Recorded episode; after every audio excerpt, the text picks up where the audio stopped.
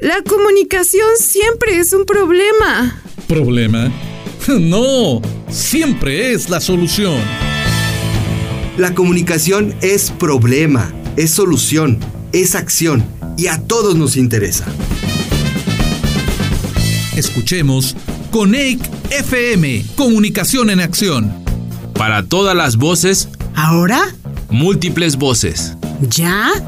Sí, descubramos la comunicación desde Coneic. ¡Comenzamos! ¿Por qué es importante estudiar comunicación? Porque creo que el conocimiento es muy importante y es más importante eh, hacer que prevalezca. Y con e, eso se logra con la comunicación. La comunicación es la herramienta que nos llevará hacia el futuro, que nos llevará hacia el futuro. ¿Cuál es tu nombre? José Alejandro. ¿Por qué es importante estudiar comunicación? Bueno, la comunicación la vivimos día a día, o sea, al momento de que tú mandas un mensaje en WhatsApp, por ejemplo, en Facebook, cualquier cosa que tú transmitas por medio de una red social, por donde tú quieras, estás comunicando, ¿no? Y a veces no nos damos cuenta de eso. Eh, estudiar comunicación es importante por el mensaje que quieres transmitir y cómo lo quieres transmitir. A veces damos a conocer un mensaje y no sabemos este, cómo, cómo transmitirlo, cómo llegar a la audiencia que queremos, ¿no? Entonces, la comunicación eh, básicamente es eso, transmitir el mensaje a, tu audiencia. ¿Cómo lo vas a hacer? Hay que tener, digamos, una serie de estrategias eh, detrás, ¿no? Una base eh, para saber comunicarlo bien y todo, ¿no? Entonces, lo hacemos todos los días, pero hay que saber hacerlo. Entonces, es importante. ¿Cuál es tu nombre? Yo soy Carla Denise Rete López. ¿Por qué es importante estudiar comunicación?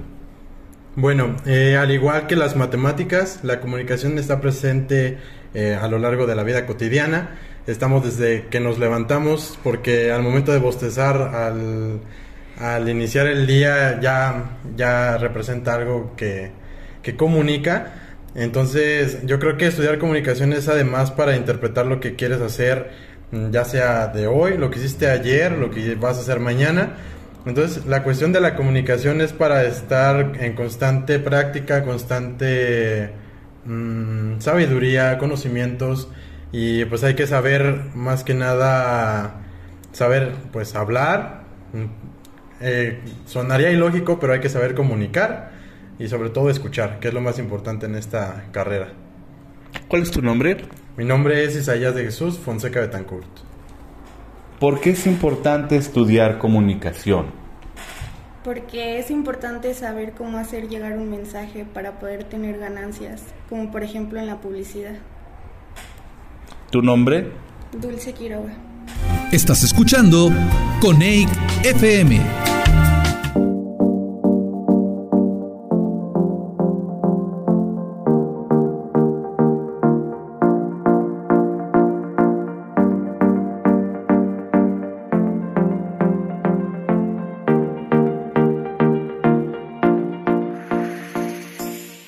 Ecología es el estudio de las relaciones existentes entre los organismos vivos, incluidos los seres humanos, con su ambiente físico. Se trata de comprender las conexiones fundamentales que vinculan a las plantas, los animales y a su vez al mundo que les rodea. La ecología también proporciona información vital sobre los beneficios de los ecosistemas y cómo podemos utilizar los recursos de la Tierra de manera que las generaciones futuras puedan gozar de un medio ambiente saludable. Los ecólogos estudian estas relaciones entre los organismos y hábitats en todos los niveles, desde las bacterias microscópicas que habitan en un charco, a las complejas interacciones que se dan entre los miles de plantas y animales que se encuentran en un desierto, un atolón o una selva.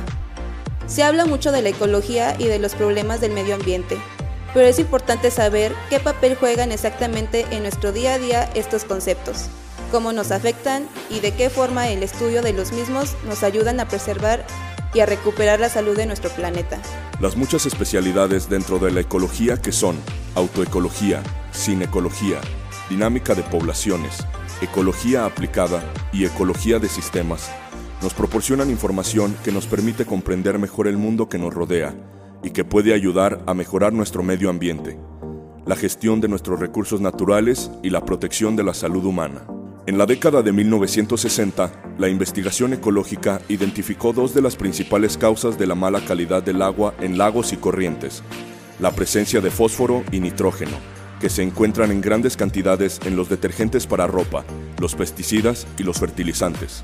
Algunas especies, llamadas invasoras, plantas, animales, microbios y hongos no originarios de una zona determinada, ponen en peligro nuestros bosques, tierras de cultivo, lagos y otros ecosistemas. Las especies introducidas, accidentalmente o exprofeso, interactúan con las plantas y los animales autóctonos y a menudo dañan el medio ambiente en el proceso. Los ecologistas han descubierto que los pantanos y humedales son un filtro natural de toxinas y otras impurezas del agua.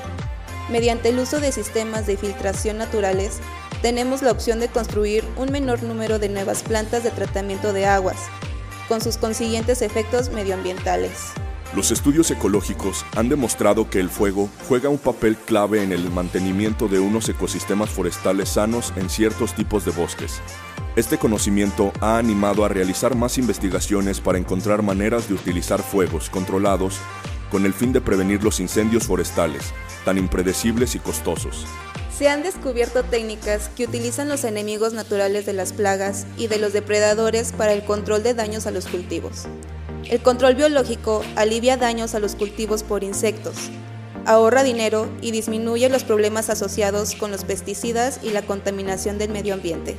Esta es una de las técnicas preferidas por los agricultores, que se decantan por los cultivos orgánicos y de corte ecológico, con el fin de asegurar a sus consumidores no solo la salud de la planta de la que proceden, sino un sabor inigualable y la certeza de no haber contribuido a la polución ambiental en ninguna de las fases de la producción. Para poder combatir, solucionar y ganar la batalla ante los problemas ambientales originados por el ser humano, es necesario y fundamental, hoy más que nunca, despertar esa conciencia en las sociedades ante la realidad ambiental que está degradando el único hogar como el planeta Tierra la salud y la calidad de vida de toda la humanidad.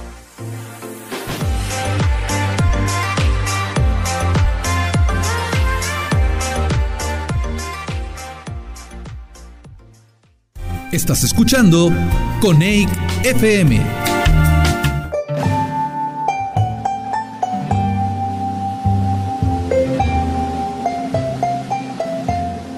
Bienvenidos todos a esta pequeña cápsula donde hablaremos de la importancia de la ecología.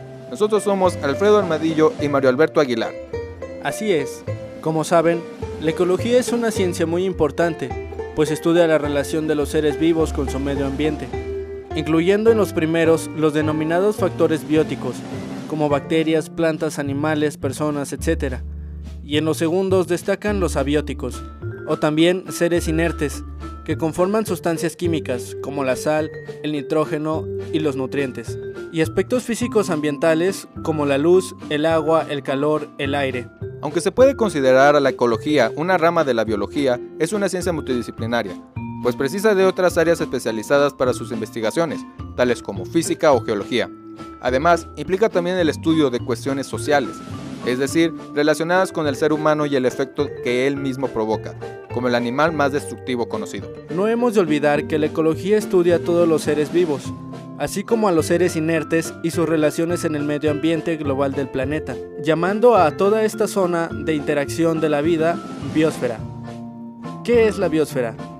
Esta es una palabra que escuchamos mucho nombrar, pero que pocas veces nos detenemos a reflexionar sobre ella. Aunque el término es relativamente moderno, ya que fue en 1869 cuando por primera vez lo usó el biólogo Ernest Henkel, conjugando en griego las palabras oikos y logos, se conforma el mensaje de estudio del hogar.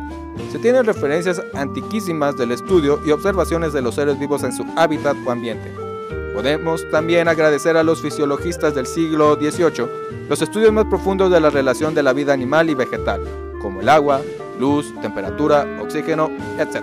El último empujón a esta ciencia moderna en la historia se lo dieron los evolucionistas, al intentar demostrar la adaptación de las especies a las adversidades del medio ambiente para subsistir. Entre ellos destaca el aporte de la familia Darwin, abuelo y nieto, con sus estudios e investigaciones que establecieron la evolución y el hecho de que estas especies se adaptan a las condiciones del medio ambiente, pero que solo aquellos especímenes preparados para transformarse son los que sobreviven.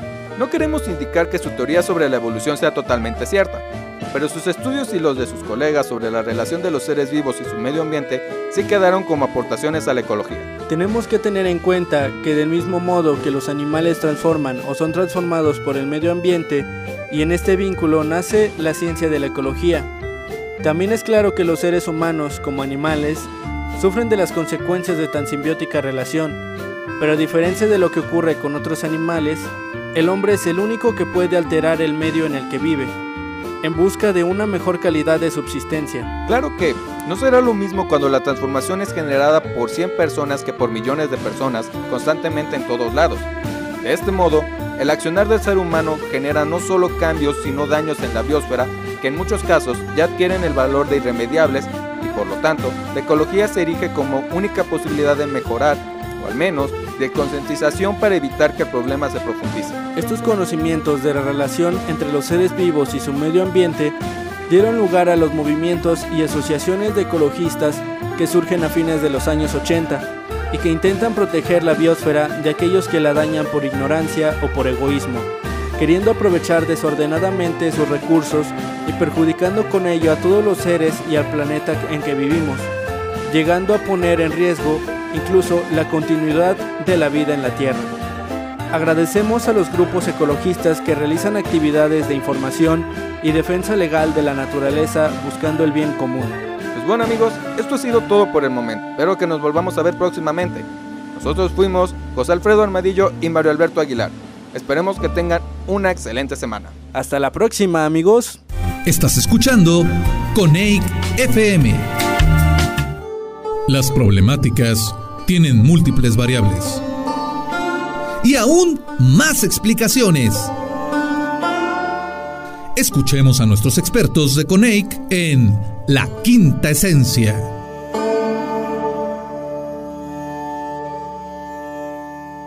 ¿Qué tal al público de Coneic FM? Es un gusto compartir con ustedes una entrevista más con personajes académicos de la comunicación. Todo esto auspiciado por el Consejo Nacional para la Enseñanza y la Investigación de la Ciencia de la Comunicación, el CONEC. Yo soy Mariano Esparza y tengo el gusto de presentarles a ustedes a la doctora Vanessa del Carmen Muriela Mezcua. Ella es profesora investigadora de tiempo completo de la Universidad Autónoma de Querétaro, adscrita a la Facultad de Ciencias Políticas y Sociales. Ella es licenciada en, en Periodismo y Comunicación, maestra en Investigación Educativa y doctora en Educación eh, con especialidad en Comunicación. Y además es una miembro honoraria, es una miembro honorario muy importante del Consejo. Actualmente es la secretaria de actas del Comité Coordinador actual y es una comunicadora, una docente, una académica con, un, con una vena por la comunicación y un gusto por la educación y comunicación notable. En particular, yo le admiro mucho y es para mí un gusto poderles presentar. ¿Qué tal, Vane? ¿Cómo estás? Hola, Mariano. Muy bien, muchas gracias. Gracias por la invitación para poder compartir en este programa del Consejo eh, pues las experiencias de una actividad que tuvimos recientemente y que bueno se convierten en estas actividades que el CONEIC hace precisamente para cumplir su pues su función y su objetivo, ¿no? Desde hace ya algunos años que pues que tiene presencia el Consejo en, pues no solamente a nivel nacional, ¿no? sino también a nivel Latinoamérica, por el trabajo y, y las actividades que, que desempeña. Y en efecto, como dices, Vane, acabamos de terminar el encuentro de estudiantes de la vocalía Centro Occidente que se llevó a cabo en la Universidad Autónoma de Querétaro, otra vez gracias a la Facultad de Ciencias Políticas y Sociales por su generosidad y, y, y por su anfitrionía. Y platícanos, ¿qué pasó en este encuentro? Fíjate, bueno, que, que pasaron como muchas cosas eh, muy interesantes. Con to toda organización de un evento, este, ya sea un evento con docentes, ya sea organizar una asamblea, ya sea organizar un congreso, ya sea organizar un encuentro de estudiantes, tiene como un pre, un durante y un después, ¿no? Eh, creo que el pre, eh, todo el mundo lo conocemos, ¿no? Hay un trabajo de organización. Al ser un encuentro, ¿qué se gestiona y qué se convoca desde la vocalía Centro Occidente, pues hay muchas personas implicadas en ello y más por la naturaleza de este tipo de actividades, ¿no? Es decir, eh, trabajo de la vocal, de Rosy, en convocarnos, en este, determinar las temáticas que íbamos a abordar, en determinar e invitar a los docentes de las diferentes escuelas que formamos parte de la vocalía a participar impartiendo talleres, en fin, hay todo un trabajo detrás que nos lleva a organizar, ¿no? Por un lado, desde la vocalía, desde todos nosotros que somos representantes institucionales y también desde la propia institución, ¿no? Que tiene que hacer ahí sus gestiones, sus ajustes. El encuentro llega, llega en un momento este, muy particular de nuestra facultad, de nuestra Universidad de la Autónoma de Querétaro, este, a partir de, acontecimientos que marcan la historia de lo que somos como universitarios, ¿no? Yo le denomino el un hito más en nuestra universidad, como fue el paro de estudiantes el año pasado, y fue en ese marco en donde se nos propone ser este, sede de este encuentro. Y bueno, la verdad, eh, eh, con muchas este, preguntas todavía si podríamos y, si vamos a poder ser sede. Eh, realmente nuestras mentes y todo estaba en otra cosa. Teníamos un, pues, un paro de estudiantes que, insisto, nos deja, nos deja huella, nos deja muchas enseñanzas, muchos aprendizajes. Pero bueno, el, el encuentro no, no se en ningún momento se vio eh, la necesidad de suspender nuestra posibilidad de organizarlo. Cabe aclarar ¿no? que quien nos invita a, hacer, eh, a recibir este encuentro es precisamente el presidente de CONEI. Dadas las características de Querétaro, un, estado pues, que es accesible este, a muchos, a muchos este, estados de la República, y bueno, se nos hace esta, esta petición, aunado obviamente a allá la, la digamos, la, el interés también de la facultad, pero principalmente de la carrera de comunicación, ¿no? de poder ser sede de este encuentro y de poder organizar lo mejor posible una actividad de esta magnitud. Se viene la fecha del encuentro y la verdad, eh, ¿qué te puedo decir, Mariano? Eh, fueron muchas cosas que, que, que nos permitieron dar cuenta de que la comunicación tiene todavía mucho, mucho que dar en términos de formación, tiene mucho que enseñarnos en términos de pues de todo lo que estamos trabajando actualmente, los retos a los que nos enfrentamos, no solamente como instituciones que estamos formando, sino también nuestros estudiantes, ¿no? A los retos que se enfrentan en, en, los momentos en los que ellos deben de egresar. Entonces, el encuentro, eso fue lo que nos trajo, ¿no? Eh, a partir precisamente de las experiencias de nuestros docentes, que, bien lo platicábamos en algún momento, eh, pues fue voluntaria su participación, ¿no? Profesores que dijeron, yo tengo estos conocimientos, yo tengo esto que me gustaría compartir con los estudiantes, no con mis estudiantes, sino con otros estudiantes de otros lados para poder empezar a comprender este campo en estos nuevos tiempos, ¿no? Y que sí es, cabe destacar que sí hay una impronta particular también en este encuentro, que tiene que ver con, pasamos por una pandemia. Hacía mucho tiempo que no nos encontrábamos, hacía tres años que no teníamos la posibilidad de mirarnos, de conocernos, me refiero a los estudiantes y a los profesores, de estar en otros lados, ¿no? que no fuera nuestro hogar, que no fuera nuestra universidad. Entonces, eso también tiene este encuentro, ¿no? Tiene la posibilidad de encontrarnos nuevamente y de poder compartir después de tres años, pues experiencias, no solamente en el orden académico, sino también en el orden de pues de lo interpersonal, ¿no? Eh, este, eh, me, hago aquí como una, un, paréntesis, eh, recordando que esta idea de los encuentros, al menos en la vocalía, ya tiene historia, ¿no? no recuerdo el año, he de reconocerlo, pero tuvimos un primer, el, el primer encuentro que tuvimos, no se me olvida, fue en Celaya, fue una iniciativa que tuvimos de a que juntar a nuestros estudiantes. O sea, con EIC no solamente somos los representantes institucionales, con EIC no solamente este, son las universidades, con EIC es la comunidad académica. Entonces, sin, sin nuestros profesores, sin nuestros estudiantes, ¿sí? para empezar, no tendríamos nuestras carreras, ¿no? Y si nuestras carreras no tuvieran un lugar en donde estar, no las universidades no tendrían sentido si no hay estos espacios de generación de conocimiento. Entonces, bueno, eh, se da este primer interés de vamos a reunirnos y fue un día, recuerdo perfectamente, porque fuimos varias universidades, o sea, las que estamos cerquita, Querétaro, Celaya, ¿qué te gusta? Pues casi que somos ya este, eh, Corregidora y Celaya municipios conurbados, pero vinieron de Aguascalientes, de San Luis, de Colima, de Guadalajara a reunirse un día a una charla. Tuvimos una sola charla y después una comida. Y después cada quien se fue a su casa.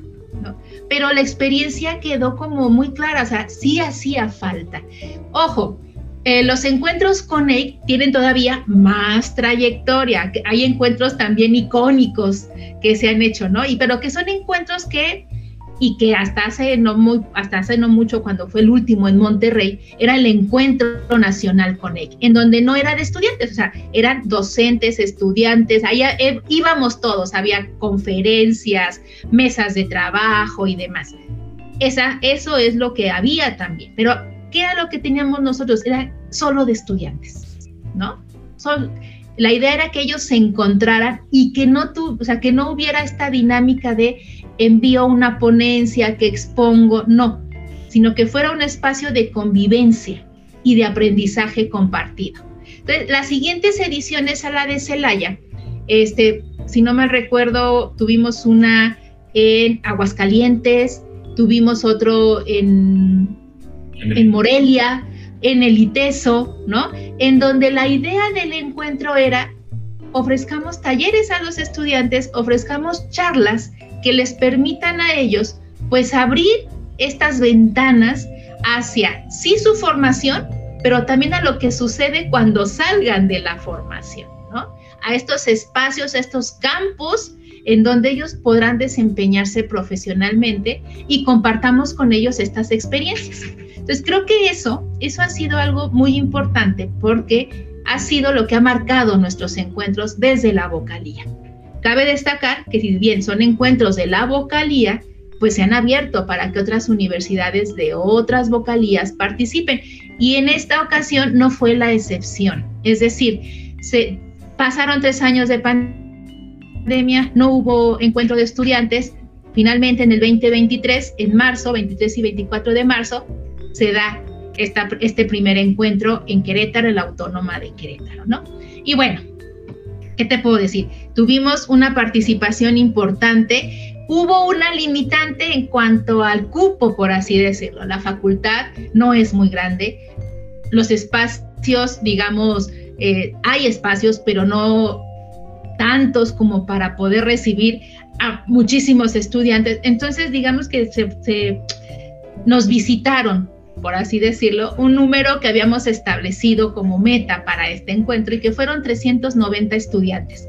Me atrevo a decir que hubo un poco más de estudiantes, ¿no? Creo que sí, al final, en los registros este, ya cercanos a la fecha hubo más, más participación, pero bueno, recibimos casi 400 estudiantes que compartieron espacios de diálogo y espacios de aprendizaje con 30, no, eh, sí, como con 30, no, 40 profesores que se sumaron a la impartición de talleres. Esto yo lo destaco. Hubo 30 talleres que se ofertaron, ¿no? O sea, casi una carrera completa la tuvimos de no, o sea, un plan curricular, ¿no? Casi tuvimos un programa de estudios, este, en dos días, Mariano. O sea, el día jueves eh, tuvimos 23 talleres simultáneos y el día viernes 21 talleres simultáneos. O sea, de verdad, si tú ves todos los temas que se abordaron, que fueron desde temas de alfabetización digital, hubo mucho de generación de contenidos, narrativas transmedia, claro, todo vinculado a la convergencia digital, que eso era el tema que nos invitaba y nos congregaba a todos en la universidad, con un pequeño eslogan en donde las ideas se encuentran. Entonces, bajo ese esquema, los talleres que se impartieron, hubo un rubro muy importante de periodismo, periodismo de género, con perspectiva de género, periodismo para la paz, que me parece sumamente importante y pertinente en los tiempos actuales. Tuvimos toda otra línea vinculada a la producción, ¿no? Desde producción de documentales, fotografía. Tuvimos temas quizá un poco más, este, más de análisis, como era la alfabetización digital, cómo crear contenidos transmedia, análisis aplicado a las redes sociales. Hubo experiencias también de de actividades que se desarrollan en algunas universidades que congregan a profesores y alumnos y que impartieron su taller de cómo conformar estos grupos de trabajo que permitan precisamente desarrollar proyectos de investigación periodística. Tuvimos también este, espacios para trabajar la famosa estrategia SEO, ¿no? Este, verificación de datos, eh, guionismo, por ejemplo, nuevamente regresamos a contenidos, temas de radio, ¿no? Convergencia sonora, cómo generar estos espacios en donde a través de, la voz, de los sonidos, podemos también generar se generan contenidos, vaya. hubo también talleres muy interesantes de cómo hacer, este, cómo armar carpetas profesionales en esta lógica de, la, de la cultura digital, es decir, cómo armo mi carpeta, cómo y qué valor le doy a mi trabajo cuando estoy ofreciendo un servicio. Esos talleres a mí la verdad se me hicieron bien interesantes porque finalmente los chavos hacen un chorro de cosas. Le dicen, y esto, cuando me piden, oye, ¿me puedes hacer este, eh, no sé, una página y cuánto me cobras? Es así como, ¿cómo que cuánto se cobra, no? Entonces hubo talleres sobre eso. Este, investigación, también hubo algunos, algunos este, trabajos que nos permitieron conocer algunas temáticas eh, muy populares como ARMY y todos estos grupos de Hailu y todo eso. También hubo eh, talleres al respecto. Y bueno, en términos generales, hacia allá fueron los talleres que se impartieron en este encuentro. Eh, participaron en total seis universidades, quienes pues sus profesores se animaron a venirse a, a Querétaro, este, pues con condiciones lo mejor posible, porque ya sabes que todo lo digital implica el uso de internet y plataformas y demás, ¿no? Pero en ese sentido creo que, que los profesores fueron sumamente accesibles, sumamente este, solidarios y entendieron que, bueno, hay, hay, instituciones que de pronto no contamos con todos los recursos necesarios en términos de infraestructura, pero que pese a ello este, se tuvo todo lo que se, se tuvo todo lo que se solicitó y se pudo ofrecer esto tanto a los profesores como a los estudiantes. Y así es. Y bueno, eh, esto es muy importante que lo menciones porque nos muestra ¿Cuál es la agenda académica de las distintas escuelas que pertenecen al CONE, que están trabajando en plataformas digitales, en cibercultura, periodismo, género, vaya, las nuevas agendas digitales y es muy importante que el Consejo esté dando estos espacios de comunicación tanto para profesores como estudiantes.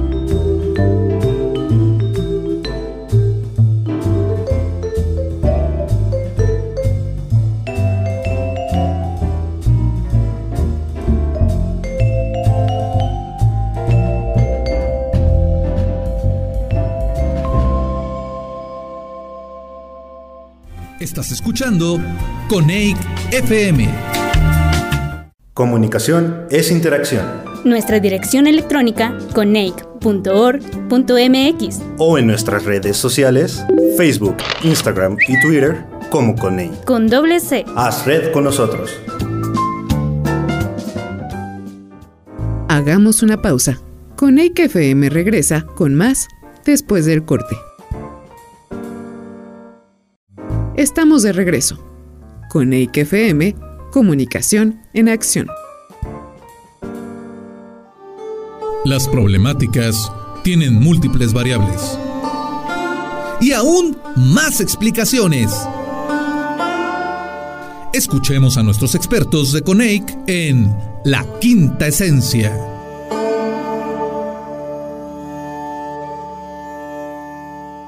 Pero hay otra cosa que es muy destacable que fue las muestras eh, artísticas y de producción de los chicos.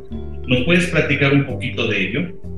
Fíjate que sí, fíjate, eh, eh, hubo, hubo dos actividades, que fue el, un pequeño cine que se hizo, este, con proyectos audiovisuales de los estudiantes de las diferentes universidades que participaron.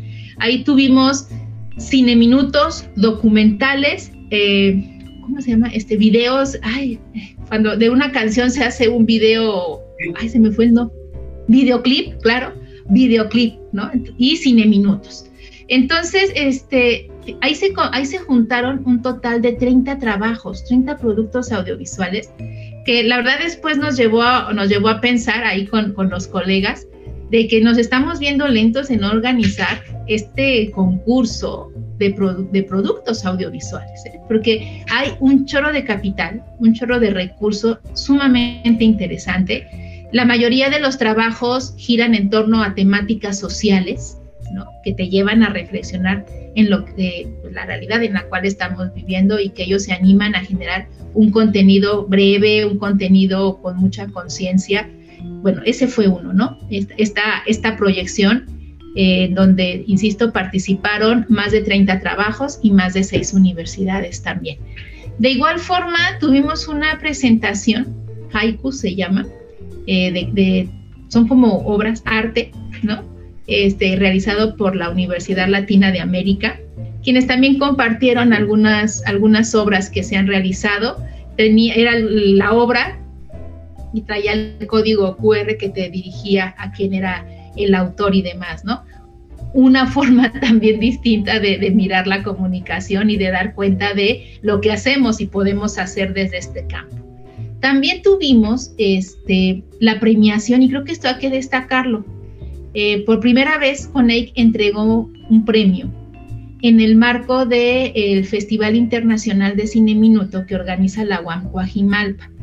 En este festival se incluyó como parte de, los trabajos de CONEIC el poder tener una premiación para el Cine Minuto CONEIC, ¿no? Y bueno, aprovechamos precisamente el encuentro de estudiantes para que el chico que ganó este premio este, al Cine Minuto en el marco de este, el, premio CONEIC al Cine Minuto en el marco de este festival internacional, este, un chico de la Universidad de Monterrey asistiera a recibir su reconocimiento y así fue. ¿no? Entonces también fue muy bonito y muy emotivo porque finalmente también los estudiantes van viendo el papel importante que juegan en CONEIC, ¿no? O sea, que mucho, o sea, todo lo que hacemos en el consejo, está pensado para, para sus procesos de formación y para su desarrollo profesional, ¿no? Algo que también yo obtengo, digamos, como experiencia de este, este encuentro, es que los encuentros de estudiantes y los talleres también dan, dan cuenta de estos dos actores que son bien, bien importantes para las escuelas y para nuestros profesores y nuestros estudiantes. ¿no? se encuentran en un espacio que es de ellos finalmente. ¿no? Entonces, nuevamente, no solo somos los representantes institucionales, esos somos representantes, pero estamos ahí representando a estos compañeros, compañeras, estudiantes que forman parte de nuestras universidades. Y creo que eso, el encuentro, eso también permitió reencontrarnos con CONEC, ¿no? Que nos volviéramos a mirar en CONEIC, porque ahí no era tal universidad, tal universidad, tal universidad. Ahí éramos CONEIC, todos, ¿no?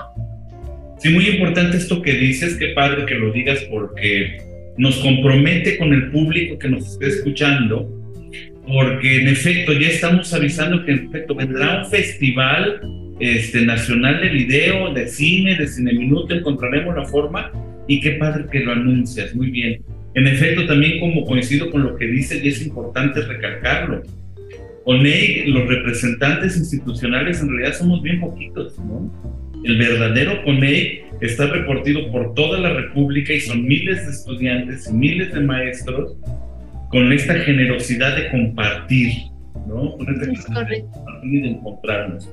A mí me toca también participar en este encuentro como tallerista y en efecto quiero agradecer en lo personal a ti, Iván, a tu universidad, a tu equipo de trabajo, porque en efecto, como dices, todo salió bien, ¿no? Todo salió bien y eso es muy importante.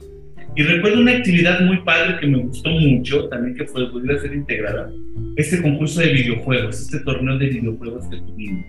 Y eso es bien importante mencionarlo porque evidentemente eso era una demanda estudiantil que querían participar en ese rollo y, el comité organizador lo hizo y creo que con mucho éxito. ¿Cómo, ¿Qué nos platicas de eso, Man? Claro, fue el torneo de eSport que fue toda una odisea. Ya, es que organizar un evento es odisea por donde lo veas, ¿no? Este, antes de, hablar de los eSport, créeme que eh, pese a quizá el estrés y todo lo que implica organizar una actividad, obviamente, claro, siempre habrá oportunidades, ¿no? Fallas que se convierten en oportunidades y que tenemos que trabajar y retrabajar. Es impresionante lo que deja este tipo de encuentros en la comunidad estudiantil y académica de la institución en donde se realiza. Y eso es algo que no se ve, al menos los otros no lo ven, pero los que estamos en la universidad y en la facultad sí lo vemos, ¿no? Y yo esa parte para mí es como ese, esa satisfacción enorme de, mirar a, los estudiantes, a mis compañeros, desde la misma coordinación, en cómo logramos este, pues reencontrarnos, porque pues sí veníamos de situaciones muy particulares que nos, de pronto nos, nos, este, nos generaron distanciamientos naturales, por supuesto, pero que con el encuentro se logra cuestionar. Bueno, ese era un paréntesis. ¿Qué pasó con los eSports? Este, este, este fue un reto y que de verdad yo quiero agradecer enormemente a Fernando Jiménez. Fernando Jiménez es estudiante de la maestría en comunicación y cultura. Es precisamente los eSports. Entonces, cuando se le propuso, se le platicó que iba a haber esta actividad, le digo, no, yo la asumo, o sea, yo me encargo de... Eh, es muy distinto jugar que organizar.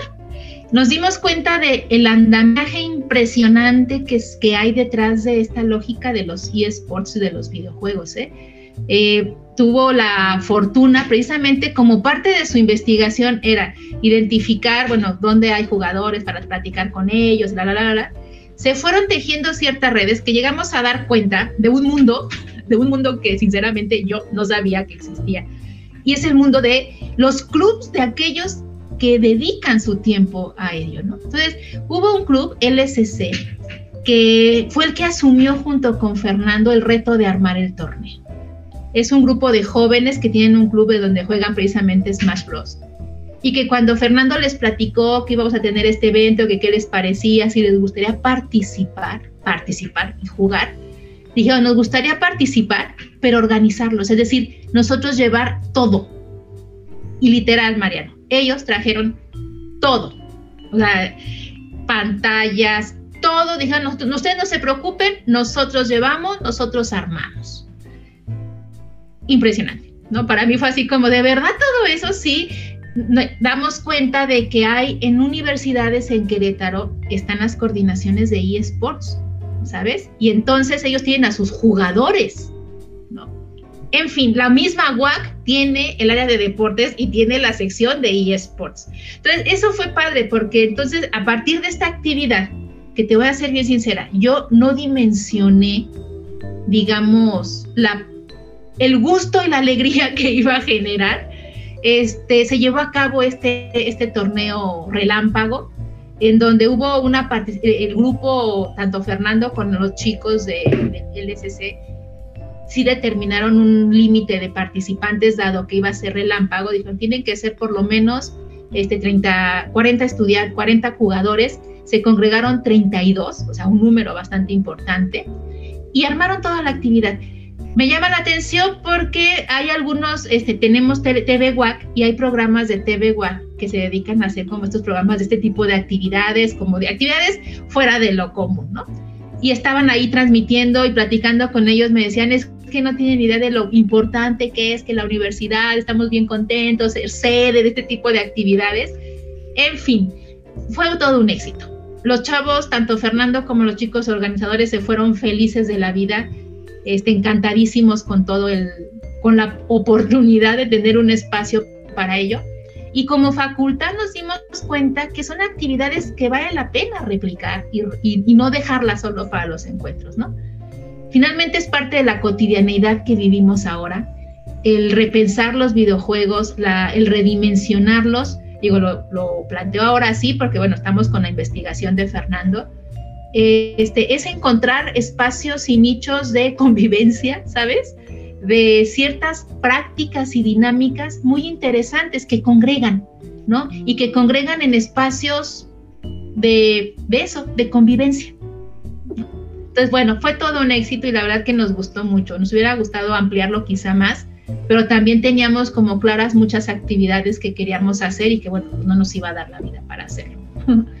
Qué padre que nos platicas todo esto, porque yo tampoco sabía este acto generoso de este grupo de estudiantes que dijeron nos apuntamos con todo y es un orgullo para el gremio de la comunicación, para los profesores y los comunicólogos darnos cuenta que los estudiantes de comunicación en las escuelas de comunicación se están formando gente generosa, que sabemos que la comunicación es participación, que hablar implica compartir, compartir temas, compartir cosas.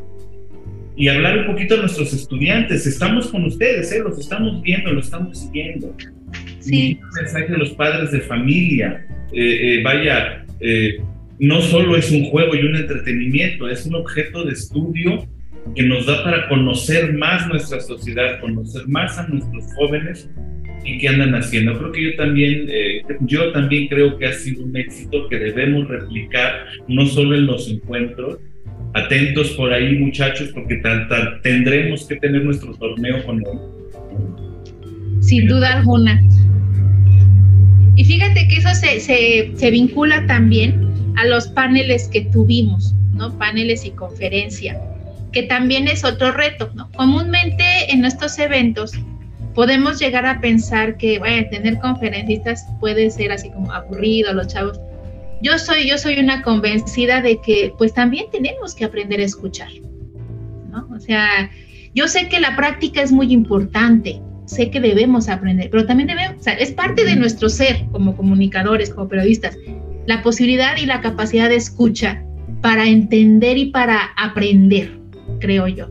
Entonces, creo que los paneles, tanto los del primer día como la, la, los, los tres paneles, dos paneles de la mañana, una plática en la noche y la conferencia de, del viernes, fueron espacios que pudieron poner en la mesa diversas miradas sobre el quehacer de la comunicación y el periodismo en el marco de la cultura digital, de la famosa ahora llamada convergencia digital. Y, precisamente el jueves por la mañana tuvimos un panel con académicos, porque son, prof son profesionistas en su campo, pero también son docentes y también andan allá afuera en la talacha, ¿no? Andan enfrentándose a todas las cotidianidades que tiene el ejercicio de nuestra profesión. Entonces, este fue un panel donde ellos compartieron sus experiencias desde sus propias trincheras, ¿no? Eh, ya en un marco muy de lo profesional, ¿no? A ver, esto es lo que hacemos, así está el escenario y demás. Después tuvimos un panel con los estudiantes de la Machine Comunicación y Cultura Digital, que tuvo una particularidad. Los chavos o digamos que la consigna era, no es una conferencia tipo congreso en donde nos platicas tu objeto de estudio, es una charla con estudiantes de licenciatura. Entonces, bajo esa premisa, teje, ¿no? Teje un discurso, teje ideas que les aporten a ellos, que les permitan a ellos entender que también podemos y debemos investigar en el marco de la cultura digital y que lo que investigamos son temáticas vinculadas a nuestra cotidianidad. ¿no? y que no está exenta de esta mirada crítica analítica. Y creo que los estudiantes de la maestría lograron eso, lograron como dar esta otra mirada a esta, a esta práctica de la investigación que también es parte de, nosotros. ¿no? Por la noche tuvimos una charla sobre un proyecto que se llama Documenta. Eh, hacer, hacer cine documental y no solamente hacer cine documental, sino aventurarse a experiencias que no se, se encierran en, una, en un cine, sino que andan este, transitando por la ciudad compartiendo este trabajo audiovisual. Y al otro día tuvimos la conferencia sobre una nueva, una nueva, una, el cine, el cine no, el periodismo independiente, en donde bueno, Darwin, Darwin y Dalia nos acompañaron platicándonos de que es posible, ¿no? El periodismo es posible y el periodismo independiente también. Tiene sus retos, sí, pero sigue siendo posible, ¿no? Entonces, algo que, que, me deja como toda esta parte de los paneles de personas que nos acompañaron para, para, para compartir sus experiencias es la comunicación y el periodismo es posible, ¿no? Generar contenidos es posible. Actuar en pro de, eh, de defensa de derechos humanos, de defensa de, es posible. Utilizar nuestros micrófonos, nuestras redes para contribuir en el desarrollo social es posible. Entonces, este, a veces pensamos que nuestras carreras o nuestra carrera pueda estar como perdiendo vigencia y demás, y o sea, no, sabemos que no. Y, mucho menos en, este, en la actualidad. Pero que de pronto podamos verlo, escucharlo, creo que es algo importante que nos lo recuerden, porque luego se nos olvida. ¿Es posible? Sí, sí es posible. ¿No? Solo es cuestión de tener la voluntad, las ganas, la disposición y las posibilidades, y no me refiero solamente a, posibilidades económicas, sino a posibilidades en torno a quiero hacerlo, puedo hacerlo y lo voy a hacer. ¿no? Es importante, no solo es posible, sino que es necesario. Y es correcto. En comunicación se están gestando estas semillas, en los encuentros, pero en las aulas todo el tiempo y en todas las escuelas de distinta manera. Y aquí quiero hacer una pequeña pausa para hacer un reconocimiento al equipo del CUPI que es el Centro Universitario de Periodismo de Investigación de la Escuela de Comunicación de la Universidad Autónoma de Querétaro, que fue el equipo que se encargó pues de la logística y la difusión y la fotografía y los videos y hacían muchas cosas. Y qué bueno lo personal agradecerlos, pero platícanos un poquito más del CUPI, Iván. Fíjate que el CUPI es un proyecto que, que tiene la, la, facultad, este, que es, digamos, eh, hay eh, iniciativa de un profesor de Carlos de, la universidad, ¿no? Este espacio se ha convertido como sí, como yo me atrevo a decirlo, a ver si lo dice Carlos. No, no es eso, pero yo creo que sí, es un laboratorio, porque ha permitido que los estudiantes que pasan por ahí puedan como eh, empezar a tejer, ¿sí? Este, dinámicas de trabajo parecidas a lo que van a vivir cuando ellos se egresen. Eh, por la naturaleza del CUPI, es que pues se decide, o sea, ellos se proponen, pero que también déjame decir algo, todo lo que participó en el encuentro, o sea, todo lo, todo lo que vieron en el encuentro, no fue así de te toca, te toca, te toca, fue, oye, yo participo con esto, yo participo con esto, yo participo con esto, o sea, plenas voluntades de decir, ponemos este granito de arena, así como con nuestros talleristas profesores, se les abrió la convocatoria y ellos se sumaron. La verdad que fue es, el encuentro de las voluntades, ¿no? porque hubo mucho, mucha voluntades y solidaridad. Entonces, en el caso del CUPI, dado precisamente su naturaleza de, generación de, información principalmente, este es que ellos deciden, ¿saben qué?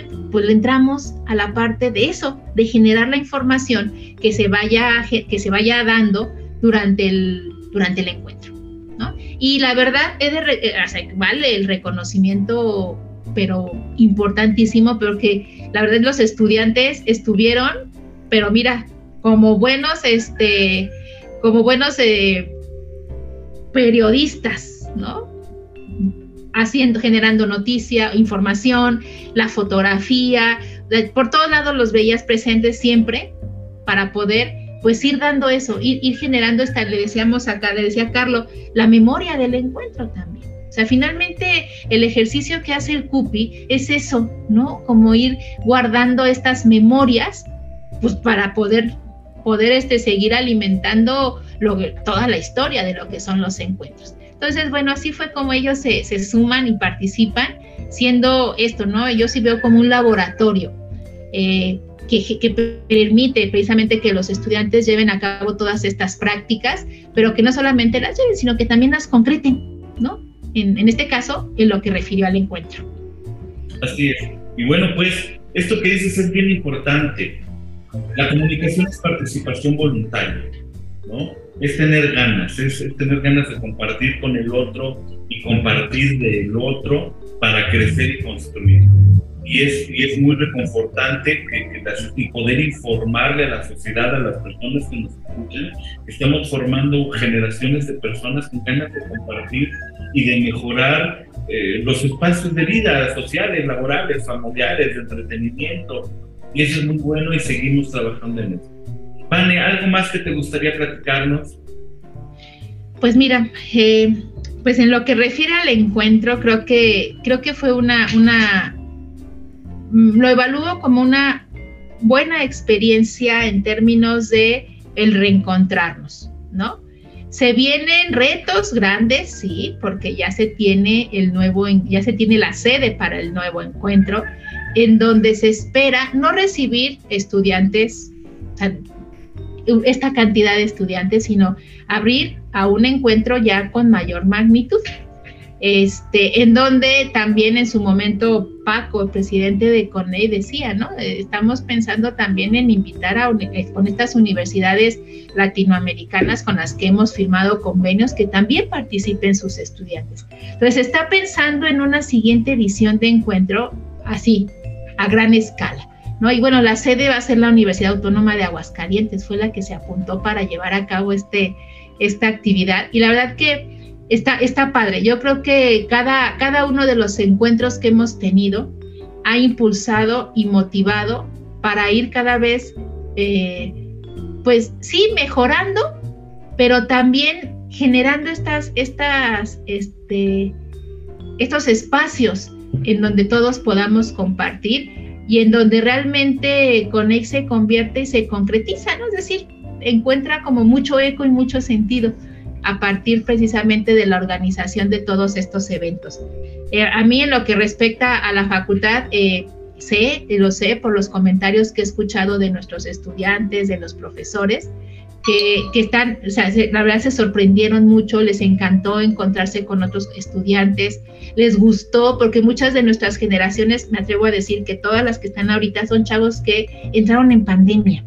Entonces, claro, eh, de pronto llegan, a, eh, finalmente tienen presencialidad y después hay un encuentro, dicen, wow, o sea, esto es lo que casi nos perdemos si egresamos. Entonces, para ellos también fue bien significativo, ¿no? El, poder abrir, abrir y, no dar vuelta a la página, decir ya se acabó la pandemia ni nada, pero sí como reencontrarse con su carrera, reencontrarse con la facultad, que es lo que te decía, ¿no? Estas cosas que quizá no se ven, pero los que estamos ahí podemos dar cuenta.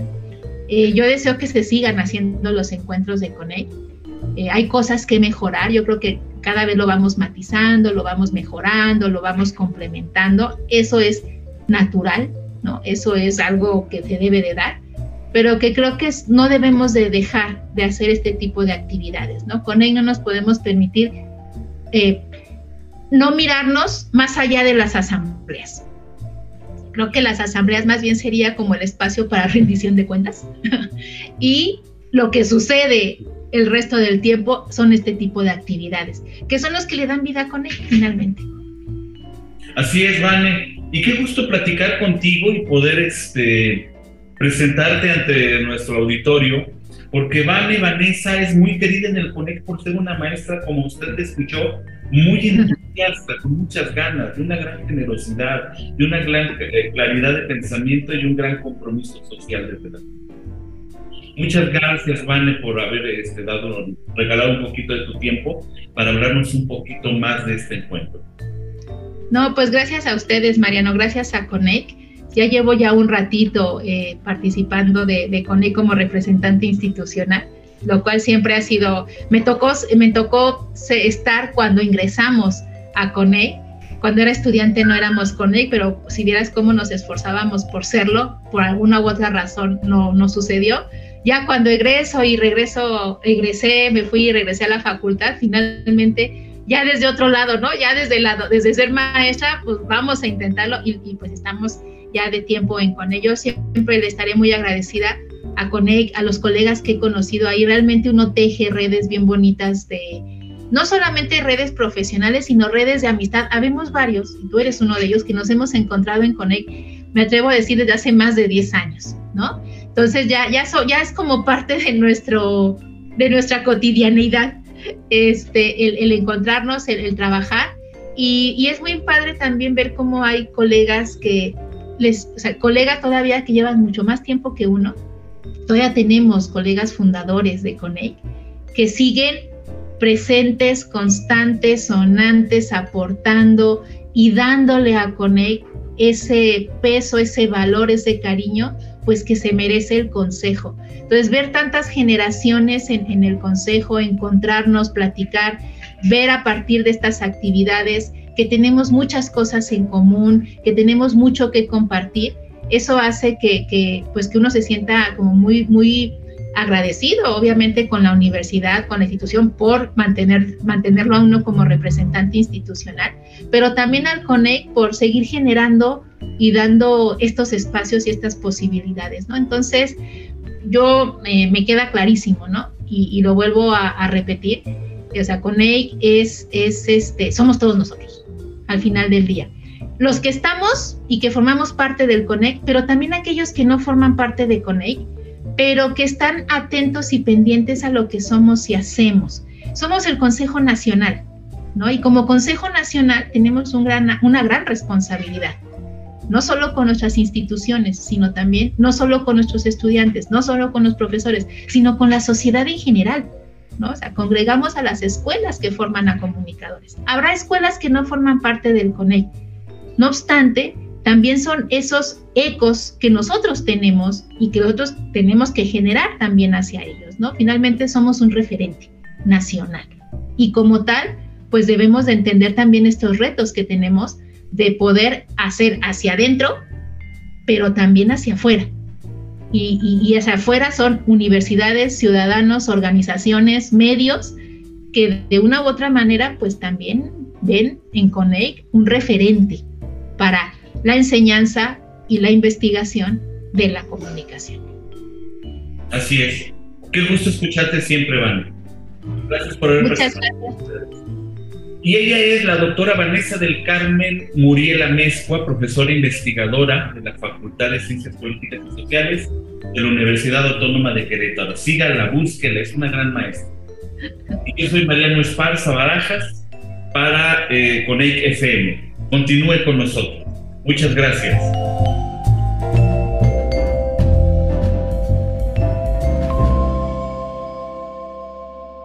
Estás escuchando Coneic FM. Comunicación es interacción. Nuestra dirección electrónica coneic.org.mx o en nuestras redes sociales, Facebook, Instagram y Twitter como Coneic. Con doble C. Haz red con nosotros. La comunicación nunca termina. Pero el programa sí. Espéranos en la siguiente emisión. No te pierdas Coneic FM, que tiene más temas y más voces para platicar. Porque comunicación es acción. Hasta la próxima.